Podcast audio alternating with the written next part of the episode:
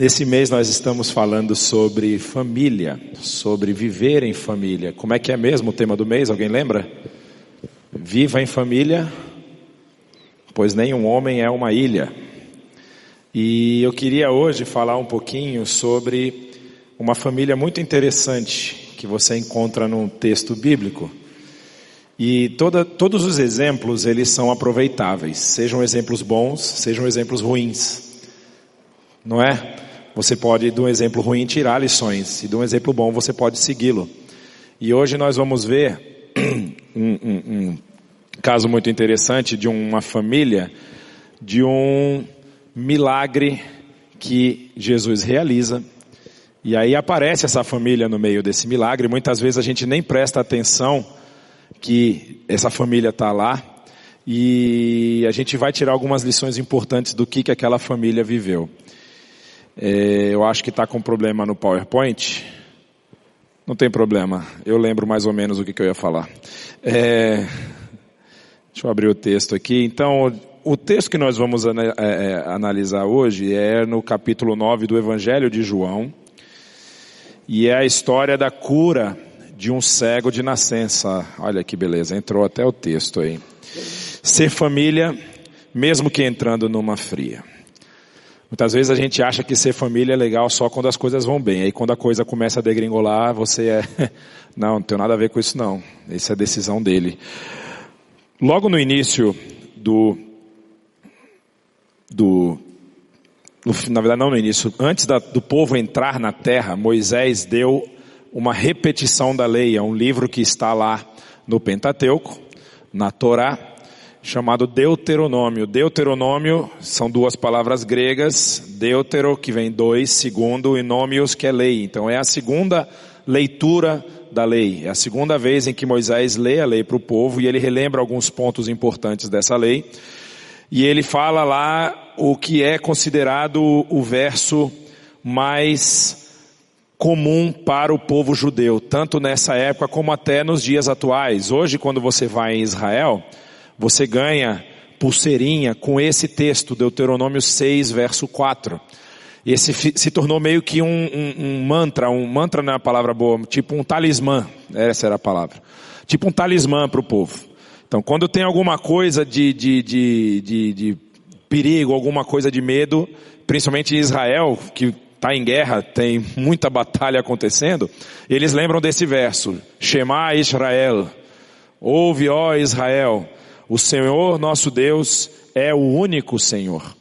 E esse texto está estampado em vários lugares, inclusive no aeroporto, se eu não me engano, Ben Gurion, quando você chega lá, tem esse texto estampado lá nas suas paredes.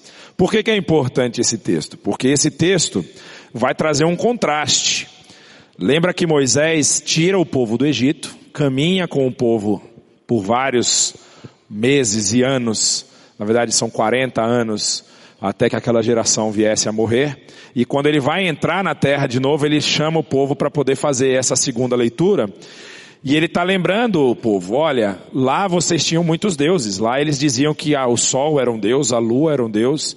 Eu já expliquei para vocês que não é isso e eu quero que vocês lembrem, o Senhor, o nosso Deus, é um Deus único. Não tem deuses, só tem um Deus. E Ele é quem controla todas as coisas. Essa mensagem precisa estar gravada nos seus corações. E aí ele dá a recomendação. Ame o Senhor, o seu Deus, de todo o seu coração, de toda a sua alma, de todas as suas forças. Que estas palavras que hoje lhes ordeno, lhe ordeno estejam em seu coração. Ensine-as com persistência não é simplesmente, ah, já falei, está tudo bem, não.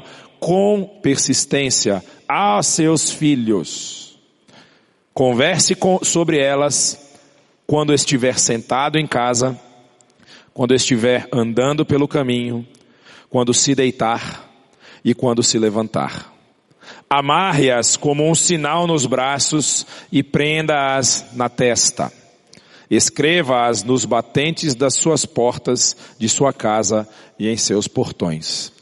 E isso aqui, o povo judeu, até os dias de hoje, segue muito bem. Você está vendo aí um oficial, um soldado, na verdade soldado não, ele é um, ele tem uma patente mais alta, eu não, não, me lembro exatamente. E esse rapaz ele esteve num campo de batalha e acabou tendo, sendo alvejado e sobreviveu. E aí ele foi lá agradecer no Muro das Lamentações. E quando ele vai no muro, ele leva uma faixa nos braços com uma caixinha aqui na altura do coração e uma no meio da testa, entre as suas, as suas vistas. E ele está executando exatamente o que esse mandamento diz. Para ele, ele está cumprindo o que Moisés falou. Coloque-as nos seus braços e na testa, para que isso se torne memorial diante de você, que o Senhor, o seu Deus, é o único Senhor. E o que nós vamos ver hoje do milagre que Jesus realiza, tem muito a ver com isso aqui. Porque você vai perceber na história que nós vamos ver, que a pessoa que recebeu esse milagre, ela passou por isso. Ela passou por essa experiência, não a experiência do rapaz aqui do exército, ela passou pela experiência de receber a instrução dos seus pais. Então vamos dar uma olhada lá, o que diz João capítulo 9. Ao passar Jesus viu um cego de nascença, seus discípulos lhe perguntaram, mestre, quem pecou? Este homem ou seus pais? Quem é o culpado dessa situação que esse jovem está passando? Para que ele nascesse cego. E aí eu faço uma pausa para você perceber. Olha como é que é a pergunta dos discípulos. A pergunta dos discípulos não é assim, mestre, teve alguma coisa que aconteceu para que ele nascesse cego? A pergunta já é quem pecou? E isso demonstra uma questão cultural que era comum naquela época. Uma pessoa que nascesse com alguma deformidade, seja ela física, seja ela algum outro tipo de problema, muitos problemas talvez até mentais, neurológicos, ela era considerada, vamos dizer assim, pecadora e maldita debaixo de Deus, diante de Deus. Ela estava sofrendo aquilo porque alguém fez alguma besteira. E aí a pergunta deles reflete o pensamento que era comum, inclusive entre os fariseus. Se essa pessoa está aqui, ela é cega e é de nascença, alguém fez alguma coisa. E aí Jesus responde para mostrar para eles que isso não era verdade. Muitas vezes a gente acha que algumas coisas que acontecem nas nossas famílias são resultado de um pecado que o meu bisavô, tataravô, sei lá quem cometeu e eu estou sofrendo as consequências. Pode ser que um erro que ele cometeu lá tenha consequências reais, físicas. Por exemplo, ele se envolveu lá com uma dívida gigante e você está pagando a dívida até hoje. Mas isso não significa que é uma mão de Deus te punindo, não tem nada a ver. Jesus vai falar isso, ó. Nem seus pais pecaram, nem ele nem seus pais pecaram, mas isso acontece, aconteceu para que a obra de Deus se manifestasse na vida dele. Enquanto é dia, precisamos realizar a obra daquele que me enviou. A noite se aproxima quando ninguém pode trabalhar. Enquanto eu estou no mundo, sou a luz do mundo. Jesus ele está aqui fazendo um reforço de uma discussão que está no capítulo anterior. No capítulo 8, se depois você quiser em casa, você pode ler desde o capítulo 8 até o capítulo 11. É um trecho muito interessante dessa passagem de Jesus por essa região aí, ele está em Jerusalém nesse momento. Jesus está discutindo com os fariseus quem ele é. E os fariseus dizem, você é endemoniado, você é um samaritano, você é inimigo do povo de Israel. E Jesus está falando, não, eu sou enviado de Deus para salvar o seu povo. E aí eles começam a discutir, Jesus fala, eu sou a luz do mundo. E aonde a luz brilha, as trevas não têm vez. E o final da conversa, Jesus começa a questioná-los e, e fala assim, vocês estão dizendo que são filhos de Abraão, mas se vocês fossem realmente filhos de Abraão, vocês estariam fazendo as obras que Abraão fez. E ao contrário disso, vocês estão tentando me matar. E vocês estão tentando me matar porque vocês não acreditam que eu sou o filho de Deus, que foi enviado para salvar vocês. E aí eles falaram, é, como assim você está dizendo que você conhece Abraão, você já conhecia Abraão antes mesmo de Abraão nascer? Ele falou, antes que Abraão viesse a nascer, eu já era.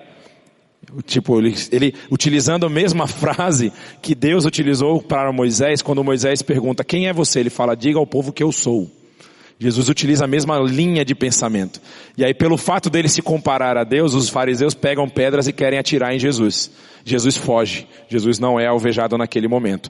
E aqui, Jesus está dando essa explicação. Eu sou a luz do mundo, enquanto eu estou aqui, nós podemos fazer, porque enquanto é dia, nós podemos realizar essa obra. Nós podemos transformar a vida das pessoas. E quando ele fala a noite se aproxima, ele está querendo dizer, vai chegar o fim dos tempos, onde não tem mais como mudar a situação de ninguém.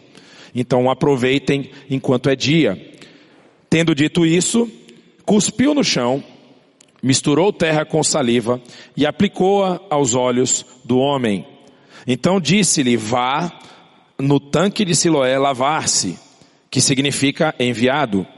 O homem foi, o homem lavou-se e o homem voltou vendo. Aqui já mostra uma característica muito interessante desse jovem. Ele obedeceu ele poderia ter falado, que história é essa? O cara bota lama na minha cara que quer que eu vá lavar o rosto agora? Ele teve que ter algum tipo de fé ali de que a situação dele poderia ser mudada.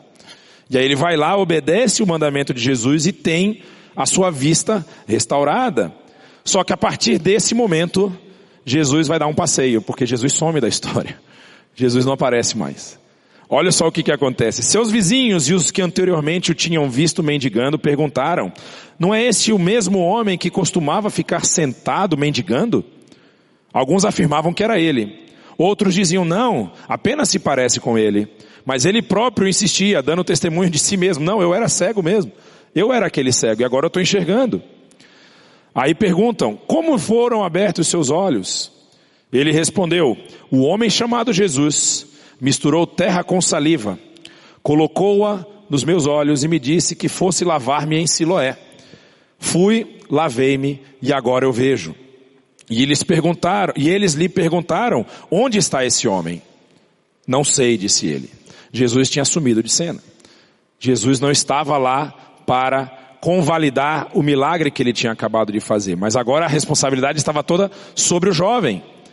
Ele estava sendo interrogado a respeito do que aconteceu com ele, e ele precisava dar respostas a respeito daquilo, porque um milagre desse tamanho em Israel era algo extraordinário. Os judeus esperavam por sinais e maravilhas como essa, porque eles entendiam da lei e da Torá que o Messias faria essas coisas. Mas vocês vão perceber no texto que eles já tinham uma resposta a respeito de quem era Jesus. Eles não estavam tentando identificar se Jesus era o Cristo, porque para eles Jesus já era condenado na visão deles. E aí eles continuam. Levaram aos fariseus, levaram aos fariseus o homem que fora cego. Era sábado, o dia em que Jesus havia misturado terra com saliva e aberto os olhos daquele homem. E essa informação é muito importante. Porque no sábado, vocês lembram, é o Shabat. O Shabat ninguém pode fazer trabalho nenhum. Tem uma discussão de Jesus quando ele faz uma cura no sábado e o pessoal fala, como você pode curar no sábado? Você não pode ser o enviado de Deus. Aí ele fala, mas se o seu jumento cair numa vala no sábado, você vai esperar até o outro dia para tirar ele? Ou você vai chegar lá e correr e tirar porque ele é o seu ganha-pão? Mostrando a hipocrisia dos fariseus. E aí, então os fariseus também lhe perguntaram como ele recuperar a visão. O homem respondeu, ele colocou uma mistura de terra com saliva em meus olhos, eu me lavei e agora eu vejo. Segunda vez que ele responde a mesma coisa. Alguns dos fariseus disseram, esse homem não é de Deus, pois não guarda o sábado. Era mais importante para os fariseus obedecerem à lei, e não à lei mosaica, mas às leis e às regras que eles haviam criado, do que ver o milagre de Deus acontecendo. Ver o milagre de Deus abrindo os olhos daquele homem que estava cego há tanto tempo. Mas outros perguntavam, como pode um pecador fazer tais sinais milagrosos? Questionando Jesus nesse caso.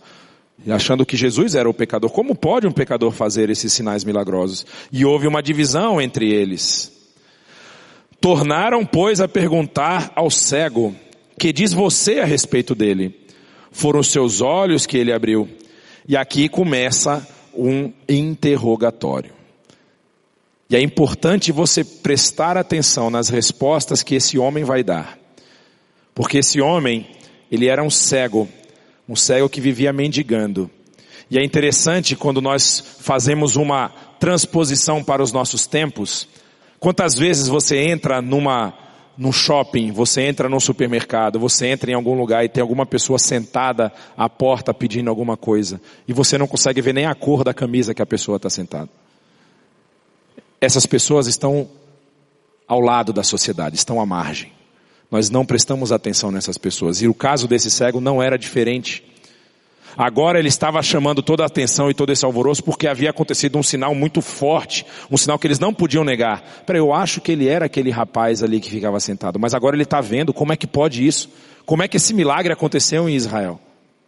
E aí, os judeus perguntaram para ele, foram seus olhos que ele abriu, e ele responde, para mim, ele é um profeta. Ele ainda não havia entendido 100% o que, que tinha acontecido com ele, quem era Jesus, mas ele sabia pelas escrituras que os profetas também faziam sinais desse tipo. Vocês vão lembrar do caso de Elias, do caso de Eliseu e outros profetas que também realizaram milagres grandiosos como esse. E ele tinha essa instrução guardada em seu coração. E aqui tem um ponto muito importante. Quando nós falamos em vida em família e nós lemos Deuteronômio 6 no início, a intenção ali era mostrar para vocês que isso acontecia nas famílias dos judeus da época, acontece até os dias atuais, acontece até hoje, a importância que é dada a, aos, dos pais aos filhos em que eles aprendam os preceitos de Deus. Então, essa primeira resposta que ele dá dessa pergunta é uma resposta que está marcada no seu coração. Em algum momento durante a sua criação, em algum momento enquanto ele estava na casa dos seus pais, ele aprendeu sobre as profecias, ele aprendeu sobre a Torá, ele aprendeu sobre os ensinamentos que estavam lá no Antigo Testamento, e isso ficou marcado na sua vida. Quando nós falamos em viver em família, nós estamos falando em oportunidade. A oportunidade que os pais têm em influenciar a vida dos seus filhos, em marcar a vida dos seus filhos, em ensinar a eles o respeito sobre quem Deus é, o temor que eles precisam ter ao Deus Criador, ao Deus Salvador, ensinar os preceitos que a palavra nos traz. Isso é uma oportunidade única, ímpar. A gente costuma dizer que é, o exemplo arrasta. E os pais precisam dar esse exemplo aos seus filhos.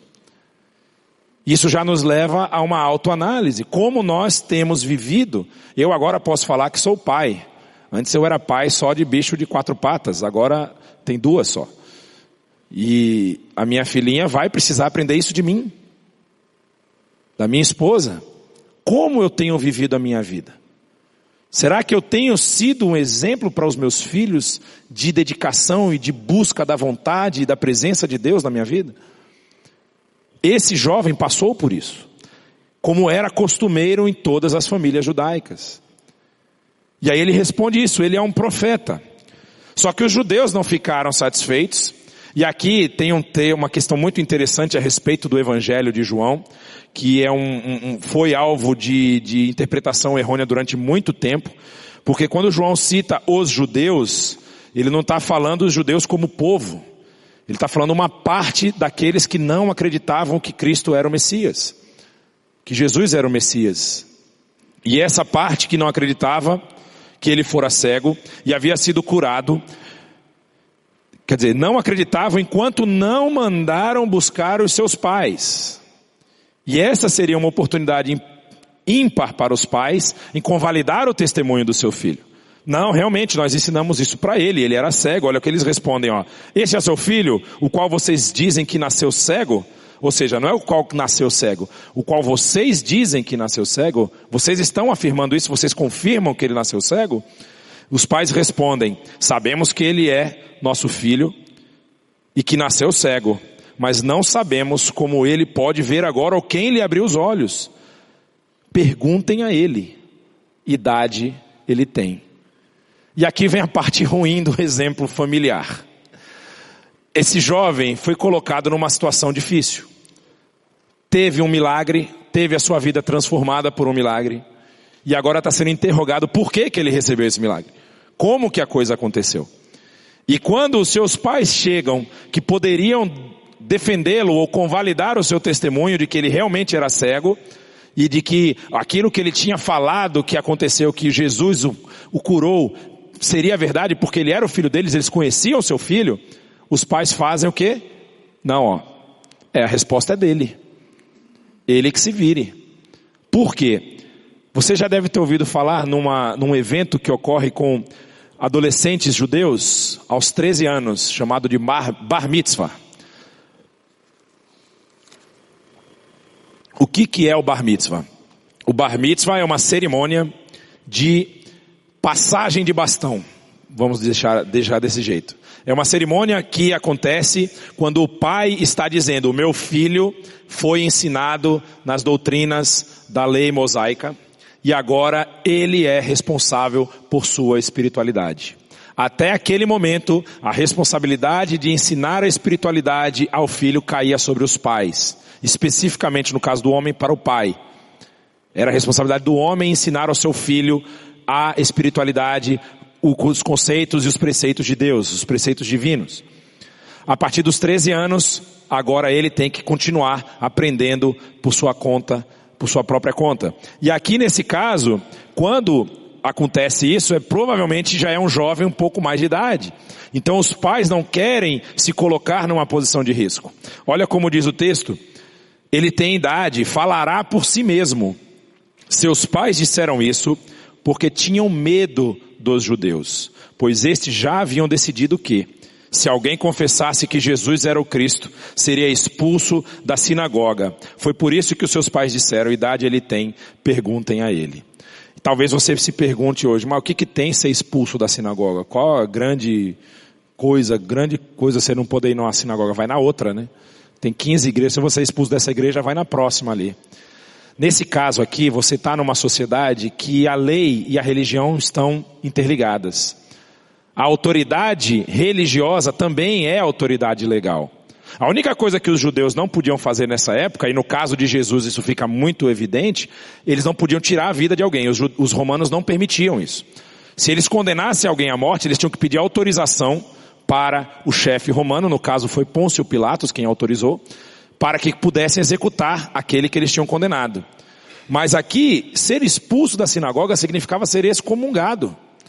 Significava que você não tinha mais vez na sociedade onde você estava inserido. E quando os pais desse jovem foram colocados nessa situação, eles falaram, poxa, eu vou perder o meu ganha-pão, eu vou perder a minha atividade, eu vou perder os meus amigos. É melhor que ele responda por si só. É melhor que ele dê o seu próprio testemunho. Ele tem idade para isso. E não quiseram se comprometer com a situação do seu próprio filho. Bonito, né? Já fez isso pelo seu filho? Você pode acabar fazendo, né? Quantas vezes a gente tem situações na nossa família em que os nossos parentes, filhos, irmãos, primos, você ouve falar, tomam decisões que você não concorda, que você que está lendo, está tentando entender os preceitos de Deus, você fala, pô, mas o que ele está fazendo a Bíblia condena, né? E aí você fala, ah, mas é problema dele. Quem mandou ele tomar essa decisão? Nós temos uma oportunidade aqui de ouro para aprender, que nós devemos sempre zelar pelos nossos familiares. E esses pais se defendem dessa possibilidade com medo de que algo viesse a acontecer com eles. Aí pela segunda vez os fariseus chamam o homem que fora cego e lhe disseram, para a glória de Deus. Eles agora já estão apelando, né? Ele chega assim, olha, se você falar quem está te condenando é Deus, não somos nós. Para a glória de Deus, diga a verdade. Nós sabemos que esse homem é pecador. Vocês percebem como Jesus já estava condenado? Eles não estão buscando informações a respeito de se Jesus é o Messias ou não. Eles estão querendo desmerecer o testemunho daquele cego que diz que Jesus o curou. Porque eles já condenaram Jesus. Eles já sabem o que eles vão fazer com Jesus. Eles não aceitam o discurso de que Jesus possa ser o Messias. Jesus já está condenado. Nós sabemos que ele é pecador. E ele respondeu: Olha, eu não sei se ele é pecador ou não. Uma coisa eu sei eu era cego e eu agora vejo. Contra isso eles não tinham argumento. Eles não podiam dizer que a pessoa não tinha sido curada. Eles não podiam dizer que o cego estava mentindo esses anos todos, porque vários deram testemunho de que ele realmente era cego.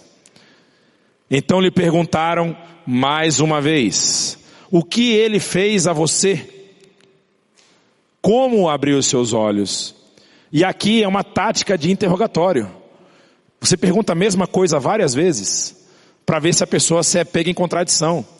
E se ele se contradissesse em algum momento, eles falam, tá vendo? Você é mentiroso, você não sabe o que você está falando. Você tinha dito isso e agora está falando aquilo. E aí o jovem percebe isso. Ele percebe e diz, eu já disse, e vocês não me deram ouvidos. Por que querem ouvir outra vez? Acaso vocês também querem ser discípulos dele? E joga para cima dos fariseus a pergunta. E os fariseus dão um salto de 10 metros. Então eles o insultaram e disseram: discípulo dele é você.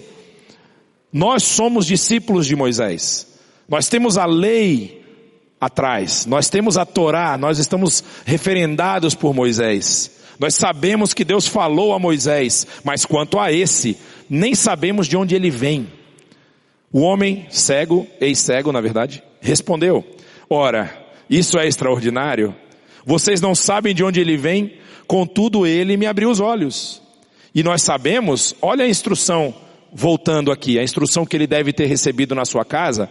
Nós sabemos que Deus não ouve pecadores, mas ouve o homem que o teme e pratica a sua vontade. O homem que teme a Deus e pratica a sua vontade tem um termo no hebraico que é muito famoso, chama tzadik. É um homem que é justificado diante de Deus, é um homem justo diante de Deus. Esse é o homem que teme ao Senhor e pratica a sua vontade. E esse homem curou o cego. Os fariseus estavam começando a ficar sem argumento. Mas você percebe como a instrução que o jovem recebeu na sua formação, nos anos em que ele teve com seus pais, fizeram a diferença. E aí continua o texto dizendo: Ninguém jamais ouviu que os olhos de um cego de nascença tivessem sido abertos. Se esse homem não fosse de Deus, não poderia fazer coisa alguma. Quando ele, quer, quando ele diz isso, ele está falando, esse homem realmente é enviado de Deus. Nós estamos dizendo, lembra que ele ainda tem a visão de que ele é um profeta, como outros profetas também foram enviados de Deus. Mas os fariseus não queriam aceitar nem mesmo essa hipótese. Então eles respondem, você nasceu cheio de pecado. O mesmo argumento que é apresentado pelos discípulos de Jesus quando vem a situação do jovem cego é utilizado novamente aqui pelos fariseus para desmerecer o seu próprio discurso. Como eles não tinham conseguido argumentar e vencer no argumento, achar erros naquilo que ele havia falado a respeito do que tinha acontecido com ele, então agora vamos desmerecer o seu argumento pelo fato dele ter sido, ter nascido cego. Isso significa que pelo fato dele ter nascido cego, como era a cultura, como era comum da cultura, ele tinha cometido pecado em algum momento da sua vida. Se não ele, os seus pais. E eles dizem, como você tem a ousadia de nos ensinar? E o expulsaram. E aqui essa expulsão não necessariamente significa, mas pode significar que ele estava expulso, expulso como seus pais o seriam. Ele agora ia passar por esse, essa provação de ser expulso da comunidade. No momento aqui, pode ser que ele simplesmente tenha sido expulso daquela reunião. Mas isso mostra que as respostas que esse jovem tinha guardado pelas instruções que ele recebeu o defenderam a tal ponto dele não ser pego em contradição. E aí, Jesus volta para a história. Jesus aparece de novo. Jesus ouviu que o homem que o haviam expulsado e ao encontrá-lo disse: Você crê no filho do homem? Perguntou o homem: Quem é ele, Senhor, para que eu nele creia? Disse Jesus: Você já o tem visto. É aquele que está falando com você. Então o homem disse: Senhor, eu creio, e o adorou. Disse Jesus: Eu vim a este mundo para julgamento, a fim de que os cegos vejam e que os que veem se tornem cegos.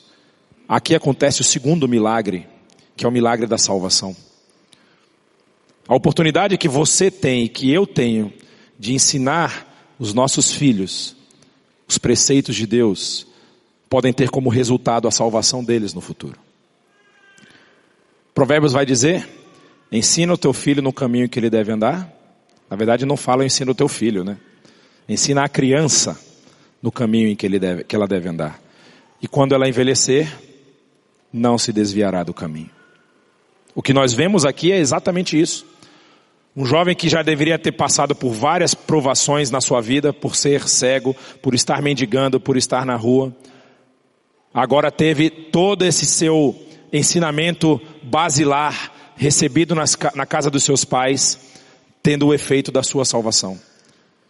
E você pode ser a ferramenta pelo qual, pela qual Deus quer transformar a vida dos seus filhos. E aí continua dizendo, alguns fariseus que estavam com ele ouviram-no dizer isso e perguntaram, acaso nós também somos cegos? Disse Jesus, se vocês fossem cegos, e aqui ele está falando da cegueira física, vocês não seriam culpados de pecado. Por que, que ele está dizendo isso? Porque esses fariseus acompanharam Jesus. Eles viram os milagres e os sinais que Jesus fez. Eles viram os ensinamentos de Jesus. E ainda assim não acreditavam nele. E aí Jesus disse, mas agora que vocês dizem que podem ver, agora que vocês dizem que conhecem os preceitos da lei, que conhecem os preceitos da Torá, do, dos profetas e tudo, e não me aceitam como o Messias, a culpa de vocês permanece. Nós, como pais, não temos o poder de salvar os nossos filhos. Quem faz isso é o Espírito Santo, e quem faz isso é Deus através da graça derramada em Cristo Jesus mas nós podemos levá-los a um caminho de conhecimento de Deus. Essa história me traz dois, dois ensinamentos muito importantes e um terceiro que é consequente desse. O primeiro é que nós devemos dedicar tempo, e aqui não é sacrificar o tempo, pelo contrário, é ganhar tempo em conhecer a Deus, conhecer a Sua palavra e passar esse conhecimento para os nossos filhos, para os nossos agregados, para todos aqueles que estão na nossa família. Nós precisamos fazer isso porque isso pode transformar a vida deles no futuro. Ainda mais quem tem filhos pequenos, é uma oportunidade de ouro. Como eu falei, a questão do exemplo, que o exemplo arrasta. Eu tenho uma história muito interessante. Um amigo meu morava, ainda morava em Salvador, e ele teve uma filhinha. Na época a filhinha dele devia ter dois para três anos. Quando é que criança começa a andar? Eu estou começando agora, não sei. Dois para três? Tá, obrigado. É, mais? Um? Nove? Peraí. Então, eu estou perdido, eu perdi, gente. Vamos deixar dois e três, ok? Um. Tem gente que é precoce aqui, ó. Tem gente um aqui, um não aqui. Enfim, a criança estava andando. E com ele morava sua mãe, uma senhora já, já com idade avançada e que tinha um problema de paralisia no lado do corpo. E ela andava arrastando a perna. Ela andava e arrastava a perna. Um dia ele chega do trabalho e a filha dele vai ao encontro dele fazendo o quê? Arrastando a perna. Só que ela corria, ela brincava, mas naquele momento ela foi arrastando a perna. Ele deu o clique, ele falou, ó, ela aprendeu isso com alguém. Você tem a oportunidade de, pelo seu exemplo, arrastar os seus filhos. Não perca essa oportunidade.